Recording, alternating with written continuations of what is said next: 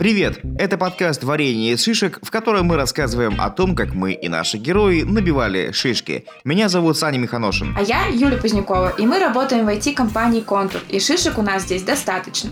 Сейчас многие говорят про партнерские отношения. Мы тоже решили про них говорить, но не про личное, а про бизнес. И сегодня у нас в гостях руководитель развития партнерской сети «Контура» Геннадий Викулов. Гена, привет! Всем привет!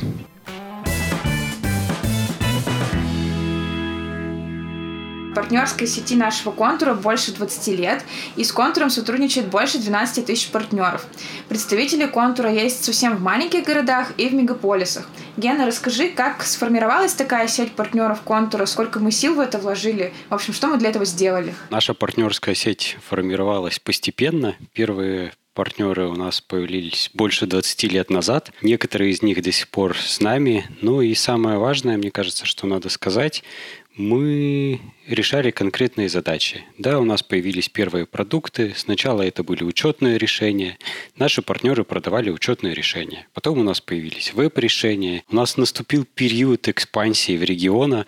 И, можно сказать, в этот момент наша партнерская сеть активно расширялась. Мы искали новых партнеров.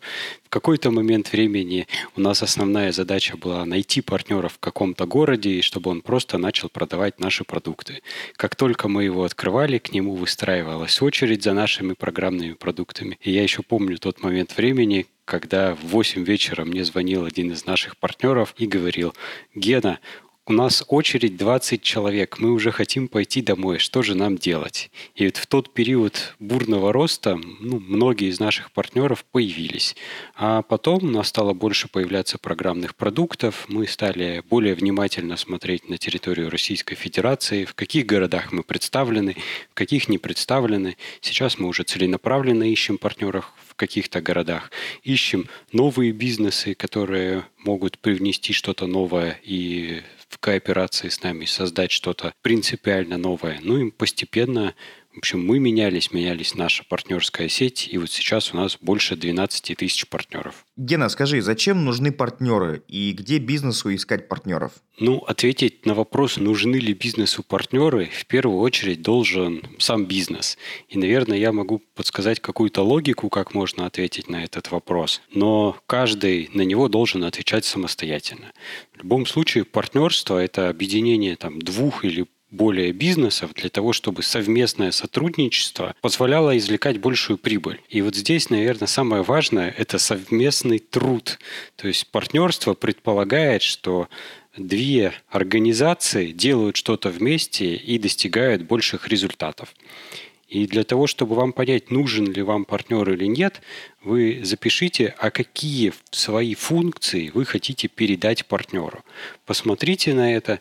Если вы это не можете делать по каким-то соображениям, к примеру, вам не хватает инвестиций, или вы не можете удаленно управлять каким-то регионом, или у вас не хватает компетенций по продажам, или вы хотите найти партнера уже с существующей абонентской базой. Вот все это те возможности, которые может вам дать партнер. Но самое важное сделать и второй шаг. Вот когда вы сформулировали свои ожидания от того, что должен привнести партнер в ваш совместный бизнес и ваше сотрудничество, вы должны ответить на вопрос, а что вы привнесете в вашу кооперацию. И протестировать э, ваше предложение о партнерстве с вопросом, а вот я прихожу к партнеру, почему он должен сотрудничать со мной?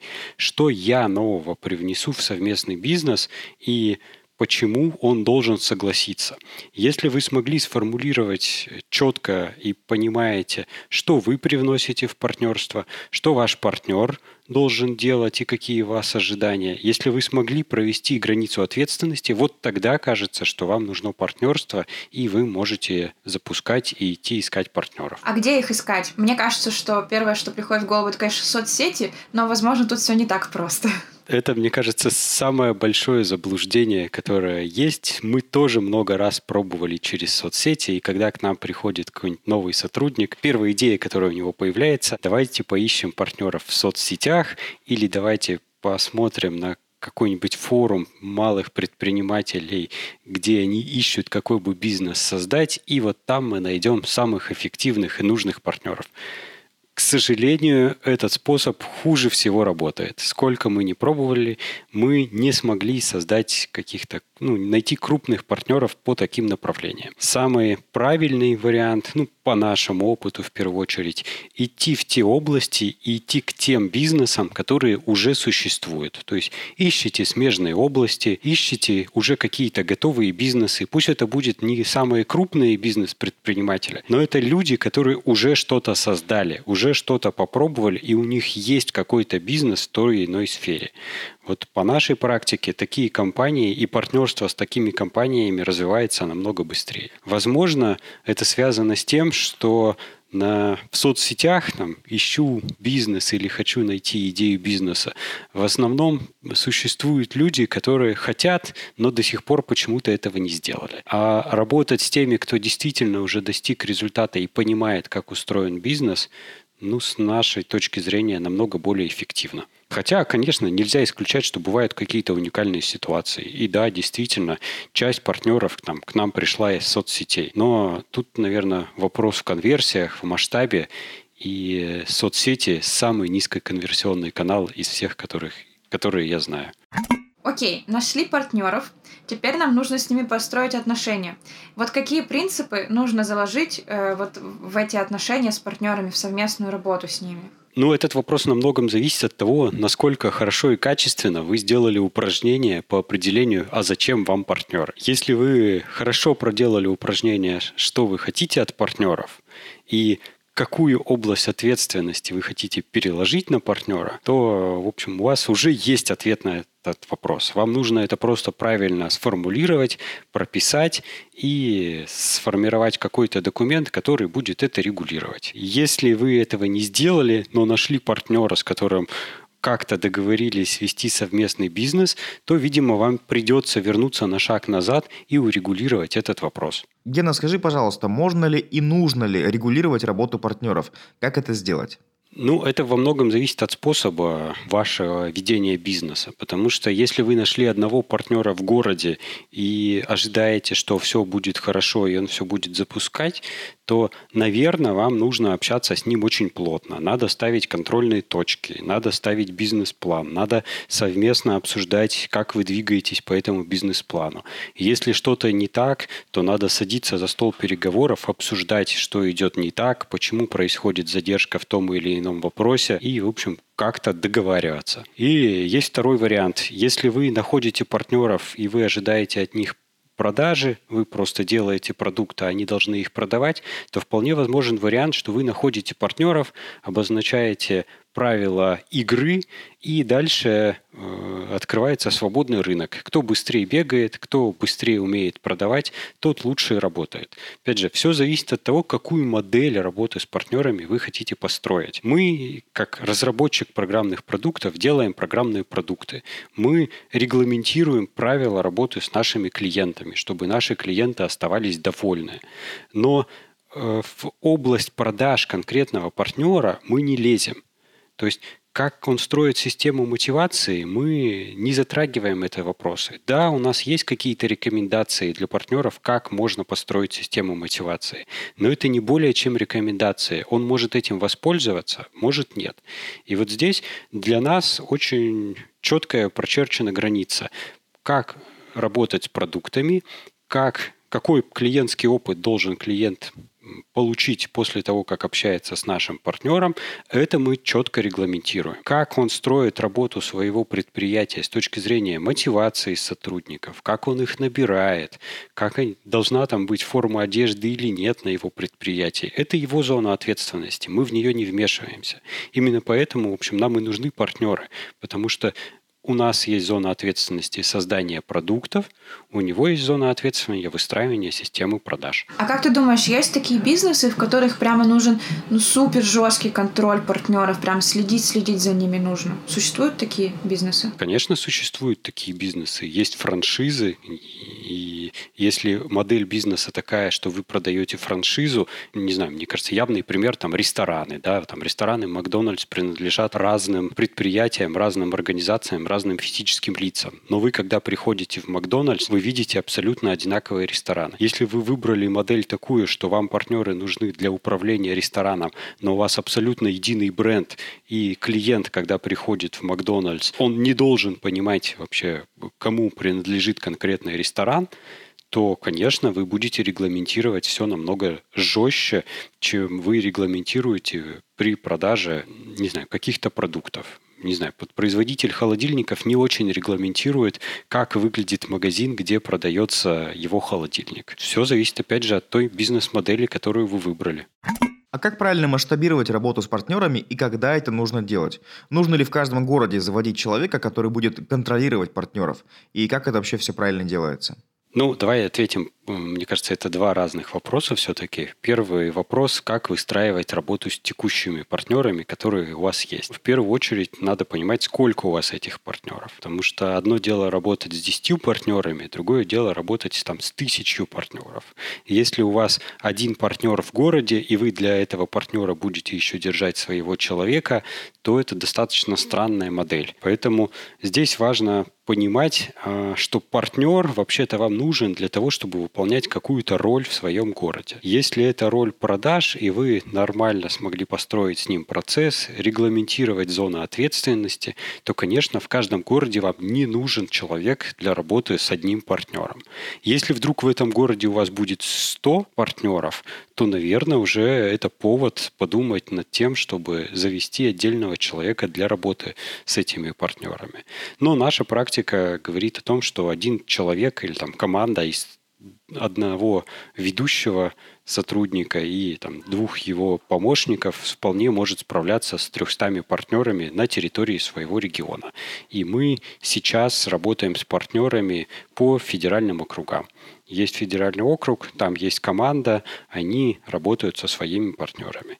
Но на периоде становления нашей партнерской сети было не так. У нас вся команда, которая работала с партнерами, сидела в Екатеринбурге, и мы работали со всеми партнерами от Калининграда до Чукотки. Просто когда мы росли, мы понимали, что хочется быть поближе к партнеру, не хочется летать на самолете по 6 часов, чтобы посетить партнера. И мы сделали так, что теперь за 4-5 часов наш сотрудник может доехать к любому партнеру. Давай тогда вернемся к вопросу, который там был один из двух. Как вот эту сеть масштабировать, ну, работу с партнерами, и, э, наверное, с какой скоростью это нужно делать, и как понять, что нужно как раз всю партнерскую работу масштабировать, что тебе там недостаточно, э, или какие-то другие факторы указывают на это, что пора заводить новых партнеров в регионах, городах. Чтобы решить при принять решение о масштабировании мы оцениваем рынок. Мы оцениваем рынок конкретного населенного пункта, понимаем, э, есть у нас возможности работы на этом рынке для масштабирования или нет. Если мы видим, что рынок большой и там на нем существенный потенциал, мы считаем, что там ну, нам нужно масштабировать партнерскую сеть. Это такой главный триггер для развития. То есть, если ты понимаешь, что у тебя есть возможности для роста в этом городе или в этом регионе, то эти возможности нужно использовать. А вот второй вопрос, как масштабировать партнерскую сеть. И здесь я абсолютно убежден, что те люди, которые занимаются текущей работой с партнерами и сопровождают и развивают текущих партнеров, и те люди, которые занимаются открытием новых партнеров, это абсолютно разные люди. У нас это разные отделы. Потому что задача человека, который открывает нового партнера, постоянно искать новых партнеров, выводить их на какой-то базовый уровень реализации и функционирования, и потом передавать человеку, который уже в операционном режиме может с ними работать. Как только у вас, у человека, который работает с партнерами, появляется достаточный объем работы с текущими партнерами, партнерами, он перестает искать новых. Ну, пример тут очень простой. Э, развивать партнера долго, тяжело и дорого. И когда у тебя есть 100 действующих партнеров, которые приносят 99% выручки, то на 1% выручки этот сотрудник не будет уделять должного внимания. Но здесь важно понимать, что вот каждый открытый партнер в моменте, там, в первое полугодие, он, скорее всего, не покажет каких-то существенных, значимых результатов. Но если мы открыли его сегодня, то через три года он может давать вам уже там 20, 30, 50 процентов выручки. То есть инерция в работе с партнерами достаточно большая. И надо это понимать и всегда делать вклад в будущее, развивая партнерскую сеть. Если мы занимаемся развитием партнерской сети, партнеров становится все больше, и общий контекст держать все сложнее. С помощью каких инструментов можно с ними оставаться на одной волне и воплощать одни и те же ценности, следовать одним и тем же принципам? Как это все вместе всех, у всех в голове держать? Хороший вопрос. Я бы сказал, наши инструменты эволюционировали вместе с нашей партнерской сетью и вместе с нами. Потому что в свое время была газета, которую мы рассылали со всеми новостями компаниями, с новыми идеями. Мы назвали информационный бюллетень, который партнеры читали, ну и мы таким образом поддерживали какой-то контекст.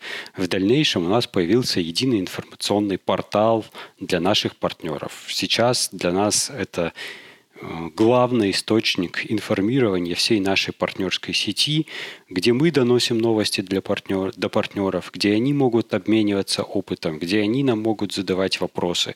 Ну и это такой единый источник информационное поле. Ну а второе, очень важно объяснять все свои шаги с точки зрения логики. Почему мы приняли такое решение? Зачем мы делаем те или иные действия? При этом иногда кажется, что это очень легко понять, и вы, находясь и управляя большой компанией, хорошо понимаете, зачем мы теперь все идем в онлайн. Но конкретный партнер в своем небольшом городе, он может не видеть общих трендов, он может не видеть, как меняется мир глобально на территории всей России. Поэтому обязательно важно разъяснять причинно-следственные связи по каждому из своих принятых вами решений. Почему вы приняли это решение? Как вы собираетесь действовать? И какие ваши дальнейшие планы? И это вот позволяет многим понимать, как будет меняться компания в будущем и на что делать основные акценты. Ну, то есть самый главный инструмент — это какая-то одна площадка, на которой есть возможность рассказывать новости и объяснять все свои решения, чтобы э, люди оставались в контексте и понимали, почему мы делаем то или иное. Когда у вас большая партнерская сеть, да, но кроме того, вообще за каждым партнером у нас закреплен региональный менеджер, который решает все его вопросы, и это проводник этого партнера в э, нашей компании. То есть, если что-то непонятно, все вопросы к региональному менеджеру. Он либо скоординирует с нужными сотрудниками, либо сам ответит на вопрос, либо подскажет партнеру вектор его развития для того, чтобы наше партнерство развивалось более активными темпами. Мне кажется, что за 20 лет мы успели набить очень много шишек э, в построении партнерской сети и вообще при работе с партнерами. Ты можешь э, вспомнить несколько таких примеров, особенно шишечных ситуаций, и как у нас получилось их решить? Да, конечно, могу. Ну, первый, наверное, пример вы уже разобрали, что кажется, что партнеров надо искать в социальных сетях, но э, это не очень получается. Но я бы, наверное, такие сложные зоны э, отметил. Первое, самое, мне кажется, сложный вопрос, с которым я сталкиваюсь, работая с партнерами, это когда внутри партнера происходят какие-то сложные изменения. Например, поссорились два учредителя или поссорился ключевой сотрудник и учредитель. И с одной стороны, тебе кажется, что это внутреннее дело этой компании, и они должны решать его самостоятельно. Но так как вы находитесь в плотной связке, и фактически ваши партнерские отношения начинают страдать из-за проблем внутри другой компании, то зачастую тебе приходится выступать третейским судьей между двумя учредителями или учредителем и ключевым сотрудникам, садить их за стол переговоров и договариваться о каких-то ключевых и важных моментах. И вот здесь опыт у меня такой, что любой худой мир лучше хорошей войны. Я, наверное, могу примеры привести. У меня был случай, когда сотрудники поссорились с ну, с одним из наших партнеров ушли, открыли сервисный центр, ну и в итоге ни к чему хорошему это не привело, потому что они просто стали теребить базу. И был другой случай. После того, как мы столкнулись вот со всей этой историей, это нам очень не понравилось, и мы запретили бывшим сотрудникам партнеров приходить и открывать у нас сервисные центры. То есть ты, если работал на другую организацию нашего партнера, ты сможешь сам стать партнером только в после полугода э, того, как ты уволился от партнера. Э, был у нас другой случай. Пришел к нам ключевой сотрудник, мы ему, руководствуясь этими правилами, отказали в партнерстве, ну и сударыня пошла и всех наших абонентов перевела на другой программный продукт. А тот учредитель, который э, говорил, что это его бизнес, он все держит под контролем и управляет, фактически потерял весь свой бизнес, а мы еще потеряли абонентов. Да, там в дальнейшем эта девушка вернулась к нам и вернула абонентов на нашу технологию, но это скорее э, счастливое стечение обстоятельств. И вот, наверное, после этих двух случаев я понял, что любые договоренности э, намного лучше, чем какая-то война между сотрудниками ну, там, или учредителями у наших партнеров. Потому что в итоге это приводит к потере э, бизнеса либо одной стороны, либо другой, но при любой войне мы страдаем намного сильнее, чем при каком-то сохранении мира.